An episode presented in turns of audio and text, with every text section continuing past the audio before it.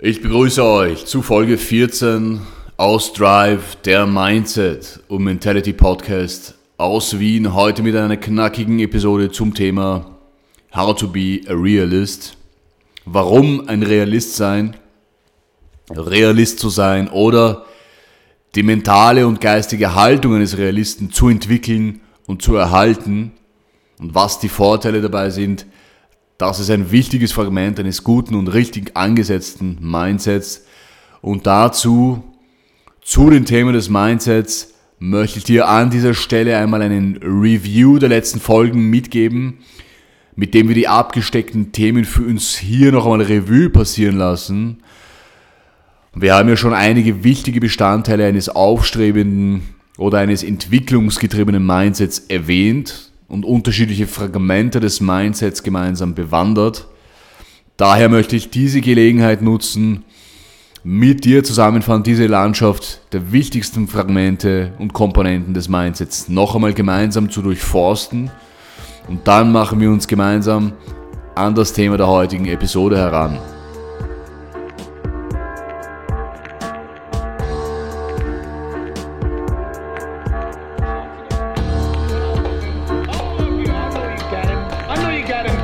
But the man's in trouble. I'm gonna show you how great I am. I see failure. I see grit, determination, drive, sacrifice. Failure means you're trying. A whole bunch of people out here never fail. Because they never tried.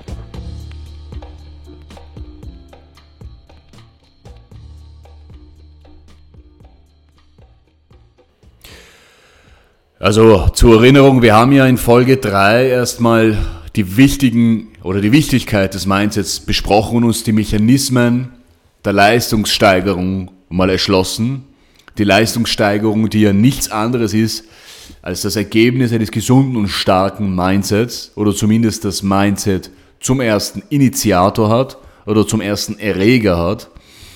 Wir haben uns in Folge 4 und 5 mit menschlichen Motiven ein wenig auseinandergesetzt Vielleicht kannst du dich erinnern, wir haben von Push- und Pull-Motivatoren gesprochen. Im Grunde genommen bewegen uns unsere Träume, Wünsche und Inspirationen dahin, uns zu ihnen hin zu bewegen. Unsere Ziele und Wünsche sind ein Ansporn und treiben unser tägliches Schaffen an und sind damit grundlegende Motivatoren.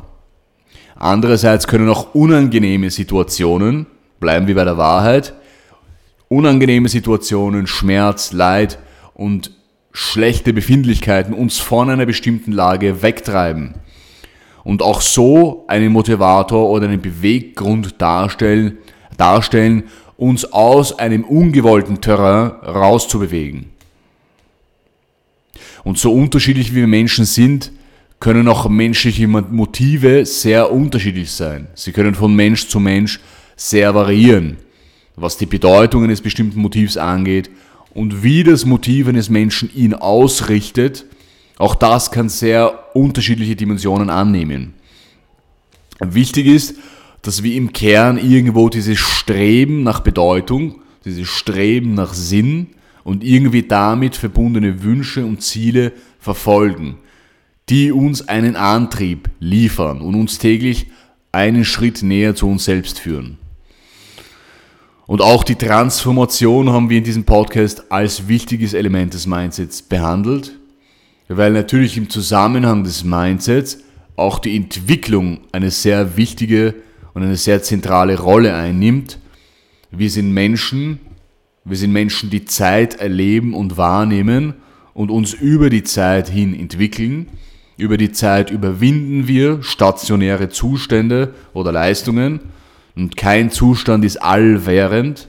Die Welt, in der wir leben, ist in einem kontinuierlichen oder ist einem kontinuierlichen Wandel untergeben und von der Veränderung bestimmt oder vom Wandel bestimmt. So sind auch wir Menschen Teil dieses Wandels und Teil dieser Veränderung, die entweder von, von außen auf uns einwirken kann oder durch unseren eigenen Willen und selbstbestimmt vonstatten gehen kann. Also wir selbst können die Veränderung, die Entwicklung bestimmen und steuern und hier die Zügel in die Hand nehmen. Zentral ist hier aber, dass man die, die Mechanismen der Transformation auf unserem Weg hier richtig analysieren und versteht. Analysiert und versteht.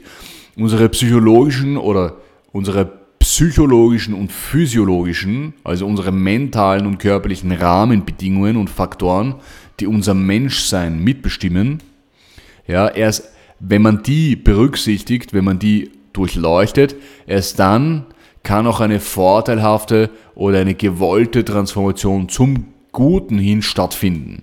Weil wir nämlich dieses körperliche und mentale Vehikel, das wir mitschleppen, in seiner Funktionsweise richtig verstehen und begreifen müssen, um einen Fortschritt zu erzielen.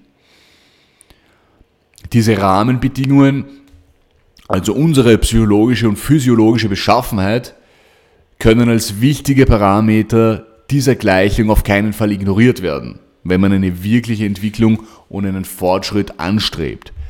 Weil wir nur mit den realen Gegebenheiten, also den tatsächlichen Mechanismen, die sich in unserer menschlichen Natur, sei es die biologisch-hormonellen Vorgänge in unserem Körper oder auch die mental-psychologischen Vorgänge, die sich in uns abspielen, nur dann bei Berücksichtigung dieser real, realen Gegebenheiten, nur dann kann der Prozess einer Transformation wirklich stattfinden. Und warum sage ich Transformation? Weil ich zur festen Überzeugung gelangt bin, dass wir Menschen hier sind, um uns zu entwickeln und, und um zu wachsen. Also ein zentraler Sinn des Menschendaseins, ja, das wird sich quer über, in, über alle Kulturen hin bestätigen. Ja, ein zentraler Sinn des Menschendaseins besteht darin, sich weiterzuentwickeln. Also zu wachsen, spirituell zu wachsen. Und zwischen dem Jetzt-Zustand und dem Zustand, zu dem wir ausgerichtet sind, zu dem wir hinwachsen, genau in diesem Delta, ja, genau in diesem, in dieser Differenz, findet der Prozess der Transformation statt. Also des kontinuierlichen Umrüstens und des Verwandelns.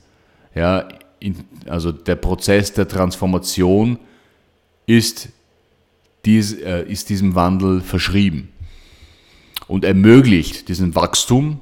Und genau hier liegt auch mitunter meine Kerndisziplin, mit der ich mich hier in diesem Podcast zentral beschäftige. Und ich werde demnächst die Zeit und die Energie dafür nutzen, mich auch ein wenig an den mentalen und psychologischen Unterbau hier heranzuwagen, mit euch, mit euch ein wenig die geistigen, spirituellen, um nicht zu sagen die seelischen ja, vor diesem Wort Seele habe ich zu viel Respekt. Also die geistig-spirituellen Tiefen und Abgründe, die Ideale und Bilder, die unser Unterbewusstsein beherrschen, ein wenig mit euch beschreiten und durchforsten. Und gerade hier, also in den Tiefen der eigenen Ideen und Werte, in den Bildern, die unser Unterbewusstsein bilden, schlummert auch im Kern auch die eine oder andere Inspiration, das eine oder andere Motiv, das unser Verhalten erklären kann. Also zusammenfassend sind die genannten Themen, die ich jetzt erwähnt habe, das sind Komponenten oder des, also des Mindsets eigentlich. Ja? Also das, diese Themenblöcke, die ich genannt habe, sind nichts anderes als Fragmente unseres Mindsets. Das Mindset, das immer zu unserem Alltag bestimmt. Und heute werden wir anschließen und ein wichtiges Fragment oder eine wichtige Stellgröße auf diesem Terrain des Mindsets näher beleuchten. Und diese Stellgröße bewegt sich wie auf einer vertikalen Skala. Also es ist eine Eigenschaft, die man quantitativ beschreiben kann. Also mit Zahlen, mit einer Mengen, mit einem, mit einem äh, Mengenausdruck. Ja? Also wie auf einem Thermometer. Der Unterschied nämlich zwischen einem negativen Menschen oder einem grundsätzlich positiven Menschen, wenn man das jetzt so betrachten möchte, ist ein quantitativer Unterschied. Ja, also es ist eine Frage von Minus und Plus. Wenn der negative Mensch an guter Temperatur zugewinnt, erreicht er irgendwann das positive Mindset. Also das Mindset eines Optimisten. fällt die Entschlossenheit und die gute Laune oder die Inspiration und der Elan eines Optimisten, geht es mit ihm abwärts, also er bewegt sich auf der Skala abwärts und der Mensch wird nach und nach zu einem Pessimisten. Ich möchte jetzt, dass du mit mir gemeinsam in dieses Bild ein wenig eintauchst. Wir stellen uns unser Mindset kurz als eine Landschaft vor. Ich möchte, dass du jetzt eine Sekunde, einige Sekunden da mit mir mitgehst. Und wenn man sich das so vorstellt, dann würde ich meinen, auf der horizontalen Ebene, also auf dieser hügeligen Landschaft, auf der wir uns da bewegen, auf dieser Landscape, ähm, haben wir die verschiedenen Fragmente des Mindsets. Wir haben hier den Willen, hier Grit und Perseverance, also Durchhaltevermögen. An einer anderen Stelle dieser Landschaft haben wir Überzeugungskraft. An einer anderen Stelle haben wir Courage. Dann haben wir einen Punkt, dann haben wir einen Marker, wo wir Klarheit der Gedanken haben. Wir haben an einer anderen Stelle Mut, Ehrgeiz. Und das sind alles Themen, die wir hier abdecken werden. Und alle diese Komponenten, die unser Mindset konstruieren und konstituieren. Und eine Transformation kann in diesem Bild gedacht eben auf der horizontalen Ebene stattfinden. Also das Terrain, das du beschreitest, ja, kann erweitert werden mit mehr Terrain, also mehr Terrain, mehr Land kann zugewonnen werden oder abgesteckt werden, durch Wissen und Erfahrungen erweitert oder gewandelt werden. Und diese Reise, also diese Dimension, diese horizontale Dimension ist unendlich. Mehr Komponenten können aufgedeckt werden für dich. Unentdecktes Terrain, unentdecktes Land, komplettes Neuland. Und die Transformation kann aber auch auf einer, auf dieser Ehe, auf dieser Landschaft eben auch in der vertikalen Richtung geschehen oder adaptiert werden.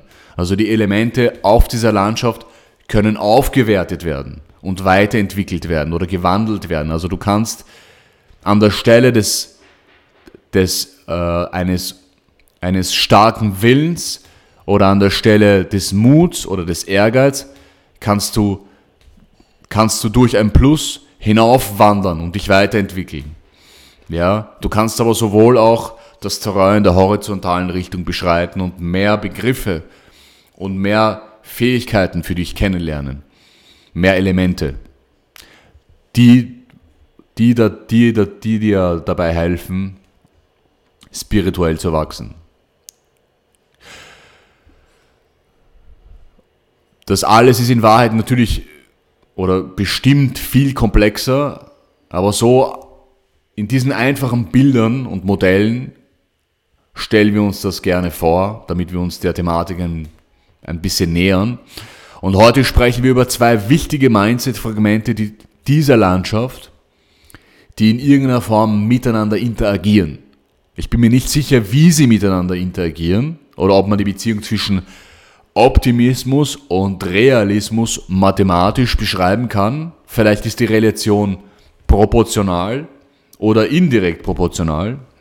Also manchmal könnte man meinen, je realistischer ich bin, desto weniger optimistisch bin ich. Das ist vielleicht so eine unterschwellige Meinung, die vorherrschend ist.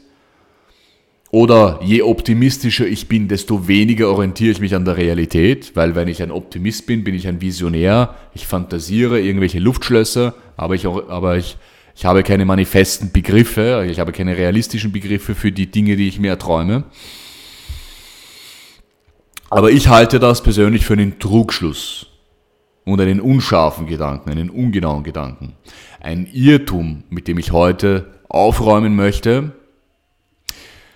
Wir sprechen heute nämlich über den Realisten und warum der Realist meiner Meinung nach eigentlich der bessere Optimist ist. Und das ist kein Widerspruch.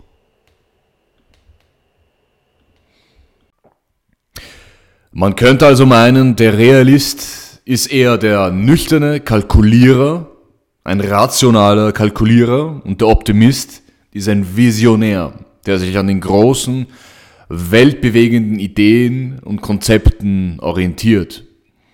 So will es die Vermutung und so will es der erste Eindruck, wenn man von einem Realisten oder wenn man von einem Optimisten spricht, so assoziieren wir diese Begriffe. Ich möchte aber der Sache wirklich auf den Grund gehen und sie untersuchen und schauen, ob es sich mit diesen Vermutungen auch wirklich äh, um echte Wahrheiten handelt. Und dafür stell dir folgende Situation vor. Stell dir vor, du bist in, einer, in deinem privaten Umfeld oder in deinem beruflichen Umfeld zu einem bestimmten Thema in eine Diskussion verwickelt, wo deine Meinung gefragt ist. Und ich habe festgestellt, du kennst sicher diese, diese Situationen, in dem Moment, in dem du deine Meinung einbringst, ergreifst du quasi eine Position. Entweder für oder gegen eine Idee. Ja, also du positionierst dich in der einen oder anderen Form. Und das passiert nicht zwingend absichtlich oder bewusst, ja, aber es passiert unwillkürlich und das hat aus meiner Sicht einen psychologischen Hintergrund. Also ich nenne dir ein Beispiel. Ein Freund von dir schildert eine Startup-Idee oder eine Gründungsidee und andere Freunde, die mit dir in dieser Runde sitzen, sind total begeistert und du selbst stellst aber eine kritische Frage zu diesem Startup-Konzept, zum Produkt oder zu der Dienstleistung, die dieser Freund damit anbieten oder adressieren möchte. Und du möchtest mit dieser Frage vielleicht eigentlich nur einen wichtigen Punkt abklären oder klarstellen oder hinterfragen. Und schnell findest du dich in der Rolle des Pessimisten wieder. Obwohl du nicht grundsätzlich gegen die Idee bist, ganz im Gegenteil, du hast die Idee aus einer realistischen und praktischen Perspektive und Herangehensweise betrachtet. Und warum passiert das? Warum bist du der Pessimist? Und das hat aus meiner Sicht zwei psychologische Gründe.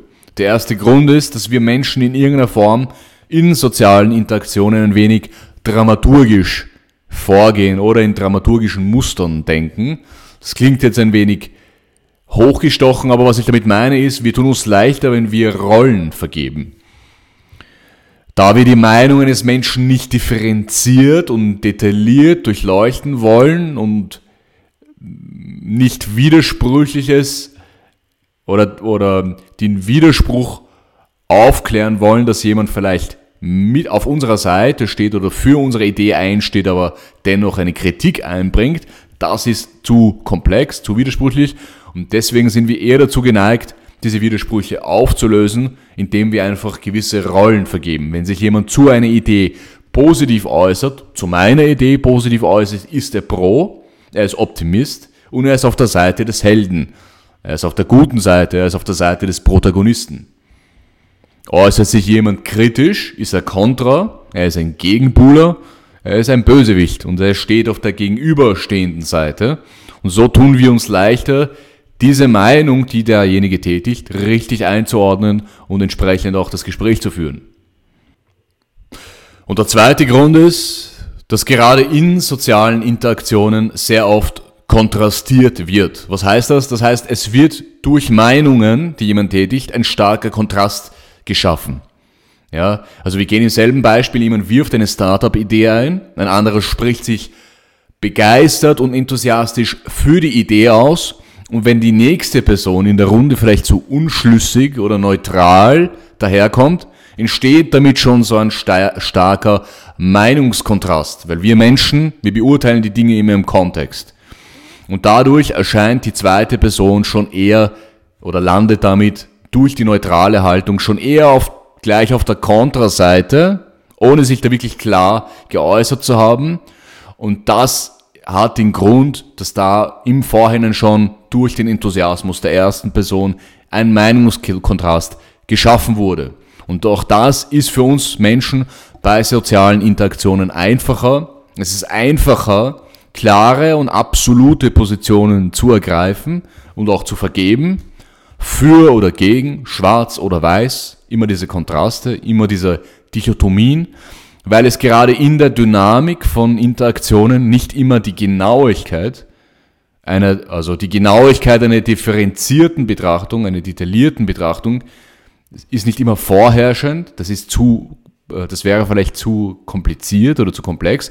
Und wenn man jetzt also jede individuelle Meinung präzise durchleuchten wollte, wäre das Ganze viel zu kompliziert, zu komplex und daher tun wir uns mit einfachen, ähm, mit einfachen Rollen und mit einfachen Mustern leichter das Gespräch zu führen.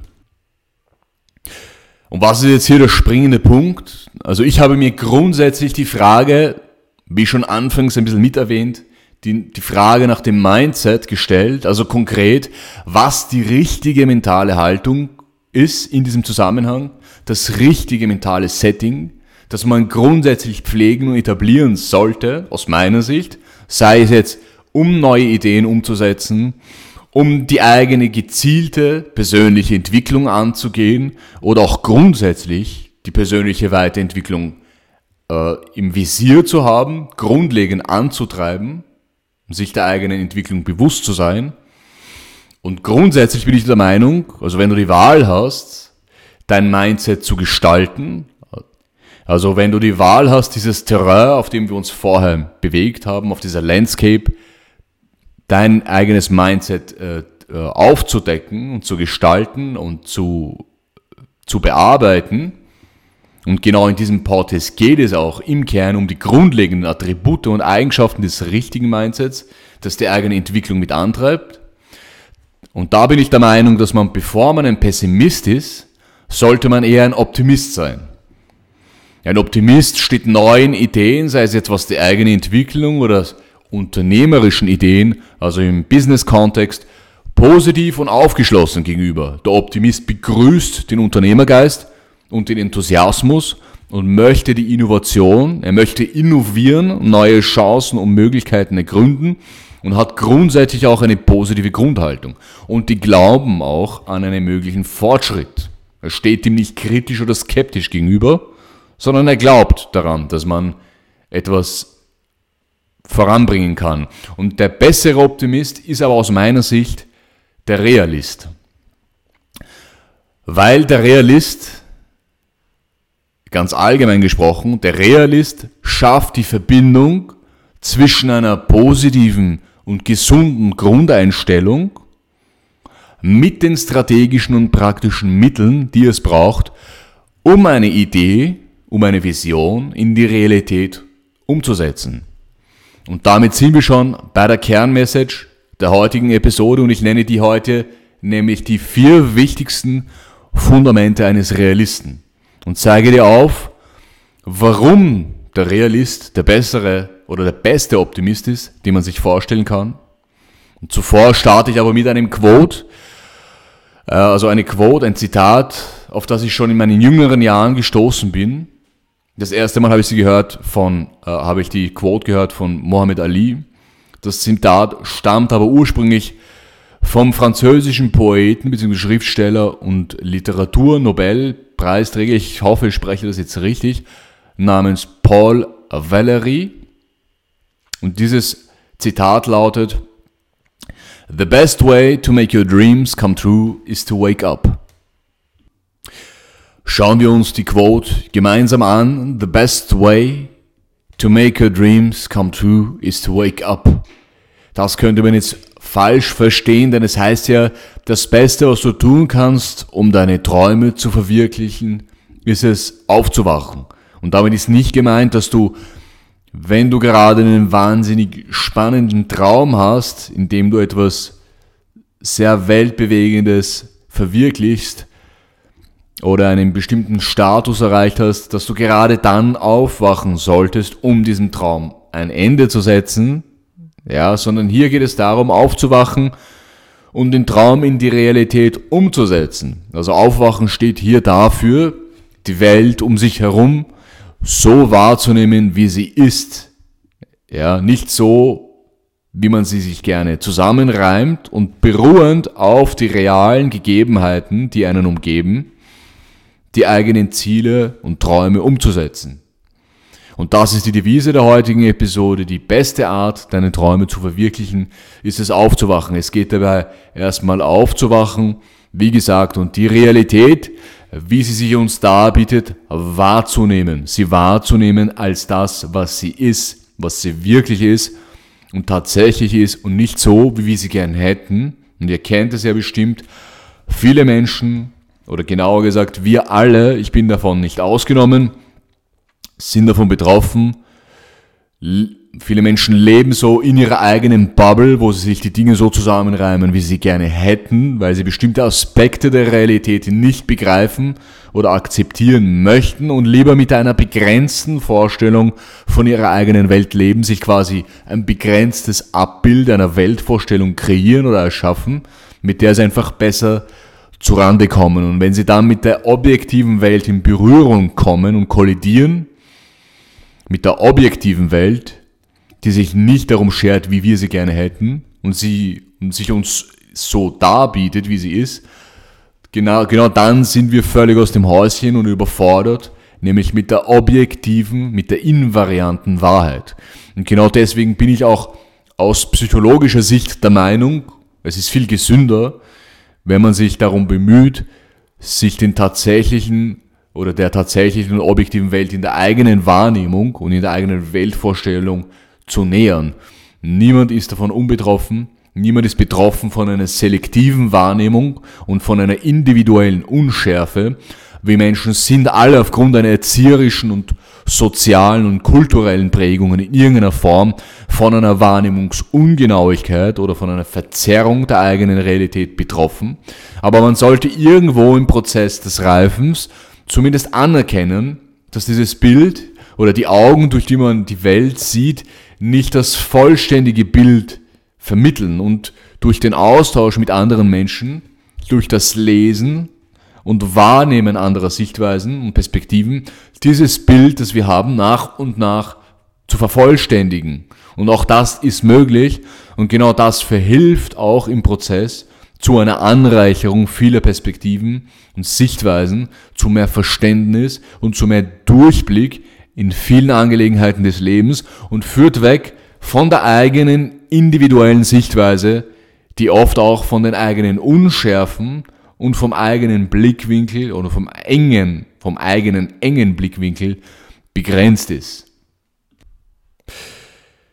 Und der geweitete Blick auf die Realität oder die Erweiterung des eigenen Weltbildes ist auch das Fundament eines Realisten. Der Realist glaubt an die eigene Idee und an das und an das individuelle Schaffen, mit dem er einen Beitrag leisten kann, aber er setzt sich mit den realen und tatsächlichen Rahmenbedingungen auseinander.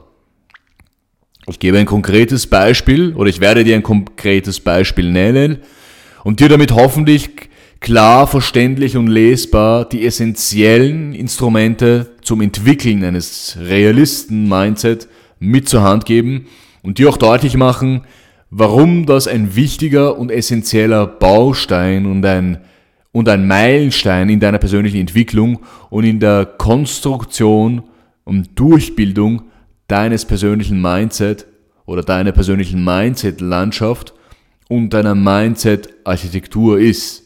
Aber vorher ein kleiner Off-Topic zur musikalischen Begleitung, die ich hier verwende. Und ich möchte diese Gelegenheit nutzen, um dir den Hintergrund dieses Stückes, das ich hier verwende und das ich hier zur Begleitung meines Monologs im Hintergrund einspiele, mitzuschildern, weil ich den Hintergrund besonders spannend und auch irgendwo, äh, weil das Stück auch irgendwo in den Kontext dieses Podcasts hineinpasst. Der Podcast, der euch aus Wien erreicht und besonders inspirierend ist nämlich, dass genau dieses Stück, das Stück, das ich hier in den Hintergrund einspiele, vom österreichischen Komponisten Josef Haydn stammt. Josef Haydn gehört zu den herausragendsten Komponisten seiner Zeit und er trainierte als Tutor auch Mozart und Beethoven. Und dieses Stück, die Missa in Angustis, zu Deutsch die Messe für die schwierigen Zeiten, war ein revolutionäres Stück, dass er, also dass Josef Haydn als hoffnungsvollen Aufschrei gegen die Feldzüge Napoleons komponiert hatte. Napoleon hatte damals weite Teile Deutschlands und Österreichs nach und nach erobert und, nie, und jetzt in der Schlacht bei Abu Qir, auf Englisch The Battle of the Nile, an der Küste Ägyptens, konnte Napoleon von den Briten unter der Führung von Horatio Nelson besiegt werden und damit bot sich ein erster Hoffnungsschimmer gegen Napoleon, also gegen die Kräfte Napoleons aufzuhalten. den Josef Haydn mit diesem Stück zum Ausdruck bringen wollte. Ich finde dieses Stück sehr inspirierend und sehr mitreißend und ich hoffe auch, es gefällt dir. Also stell dir jetzt mal folgendes Szenario vor, das wir jetzt gemeinsam durchspielen. Ein Freund von dir erzählt dir von seiner neuen Business-Idee. Er möchte nämlich ein neues Getränk entwickeln. Und dieses Getränk namens Raging Bull soll ein leicht kohlensäurehaltiges, erfrischendes Sportgetränk sein, das man allerdings auch bei alltäglichen Anlässen genießen kann. Und dieses Getränk soll einen unverwechselbaren, traumähnlichen Geschmack haben und die Gehirnaktivität besonders anregen. Dein Freund ist ein Optimist. Er sagt, das ist es. Wir werden China in die Knie zwingen, wir werden den Markt erobern. Alleine schon wie das klingt, Raging Bull, bist du wahnsinnig. Das wird phänomenal zuschlagen. Ich kann mir schon vorstellen, wie dieser erfrischend fruchtige Geschmack auf meiner Zunge zergeht. Und deine Freunde mit in der Runde haut es aus den Socken. Sie überlegen sich schon ein Logo und ein Corporate Design für das Getränk und du bist der Realist in der Runde und du schaust deinen Freund an und sagst, dein Kind ist hässlich. Ja, genau, dein Kind ist hässlich. Und was meine ich damit oder was meinst du damit? Du hast nämlich begriffen, dass man das eigene Kind, das eigene Projekt, die Idee, die man selbst kreiert und ins Leben gerufen hat, einfach ein bisschen mehr mag und eine gewisse Liebe und Zuneigung zuwidmet. Aber diese romantische Liebe, die du in dieses coole neue Erfrischungsgetränk hineinträgst, die haben andere Menschen dafür nicht. Sie hegen diese Gefühle nicht, da es nicht ihr Kind ist. Es ist nicht ihr Projekt. Du musst erst diesen Bezug in ihnen hervorrufen. Du musst in ihnen erst diese Assoziation hervorrufen. Ja, du musst ihnen das Ganze erst über eine ausgeklügelte Marketingstrategie schmackhaft machen. Also, du sagst zu deinem Freund, dein Getränk hat keine Chance da draußen am Markt. Es gibt Millionen von Erfrischungsgetränken da draußen, in allen möglichen Farben und Geschmäckern und anregenden Designs, die alle behaupten, dass sie das beste und erfrischendste Getränk am Markt sind. Und du musst einen Weg finden, dich einprägsam und unverwechselbar in diesem Dschungel aus unterschiedlichen Getränken zu positionieren. Wer bist du?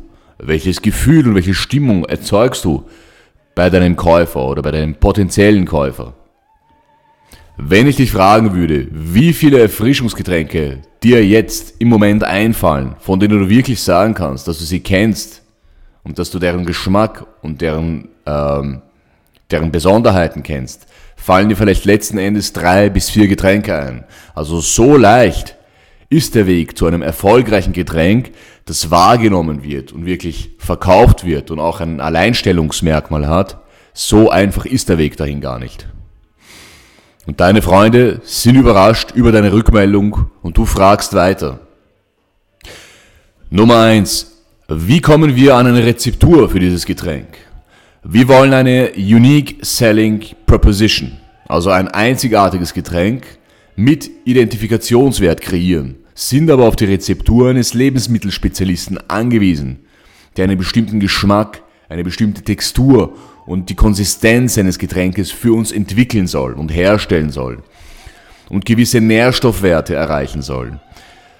Nahezu alle Erfrischungsgetränke da draußen haben einen traumähnlichen Geschmack. Was ist unser persönliches Ding und wer entwickelt diese Rezeptur für uns? Kennen wir so jemanden? Oder wie könnte eine Partnerschaft mit einem Lebensmitteltechnologen für uns aussehen, damit wir unsere Rezeptur als Laien in diesem Gebiet schützen können Nummer zwei, wo stellen wir das Getränk her? Haben wir den Standort? Haben wir die Geräte, die Kapazitäten? Produzieren wir hier oder abseits? Haben wir das Know-how?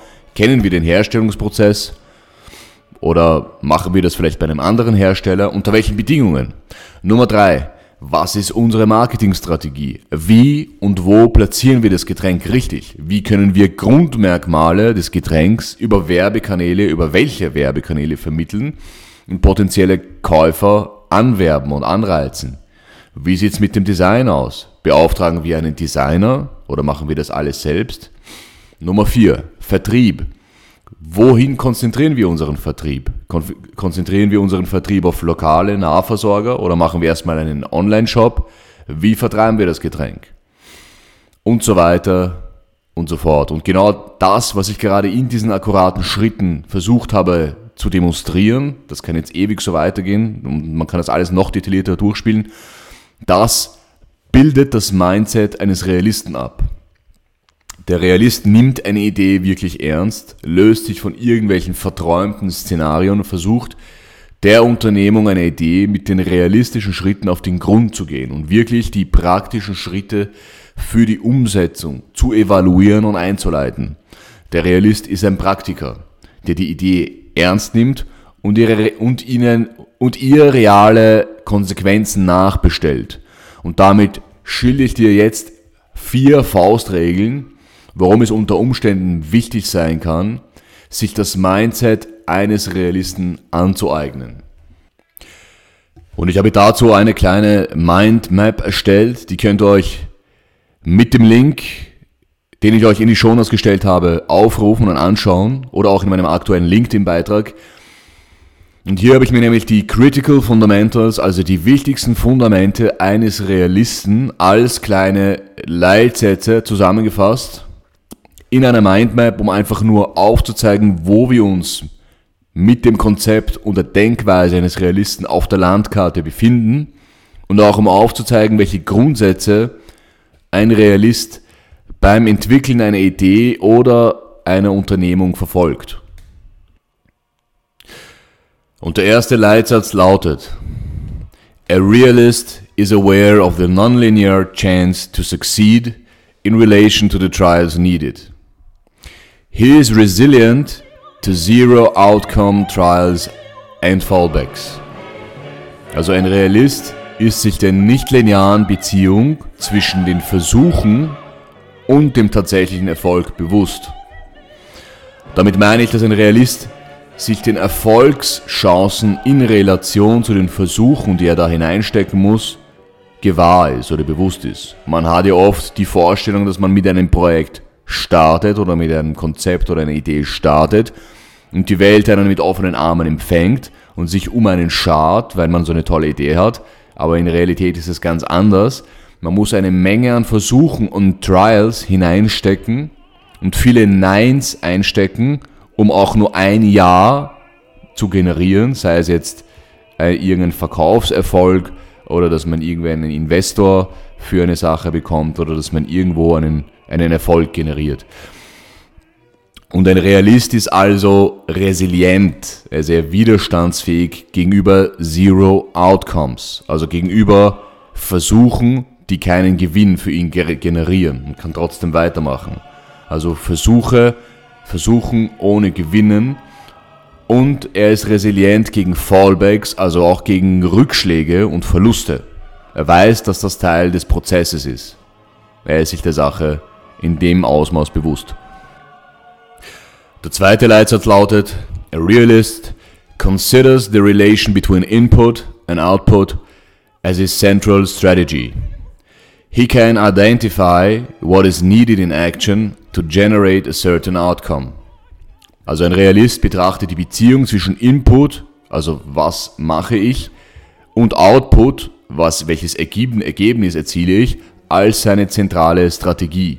Das bedeutet, der Realist ist ein Stratege der immer Hand an seine Strategie legt und immer identifizieren möchte, welchen Einsatz er bringen muss, um einen bestimmten Output zu erzielen. Ein Beispiel, es reicht nicht wie im Beispiel dieses Getränke-Startups zu sagen, dieses Getränk ist besonders erfrischend und regt den Geist an, das ist eine Vorstellung, sondern ich muss mich damit auseinandersetzen, wie ich die Rezeptur des Getränks so hinbiege und so entwickle und wie ich das Getränk mit diesen Eigenschaften auch positioniere, sodass es von den Menschen so wahrgenommen wird.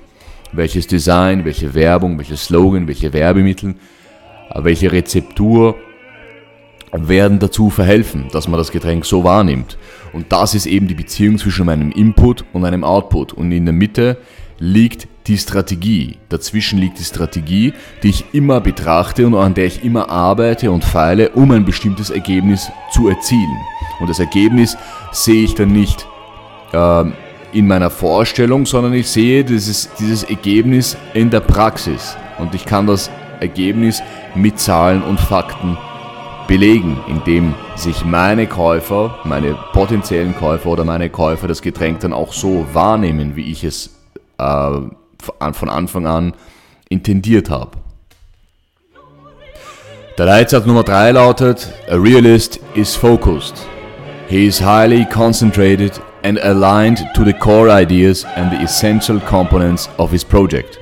Ein Realist ist fokussiert und er steht stark im Einklang mit der Kernidee seines Projekts. Er konzentriert sich auf die essentiellen Aspekte äh, seines Konzepts.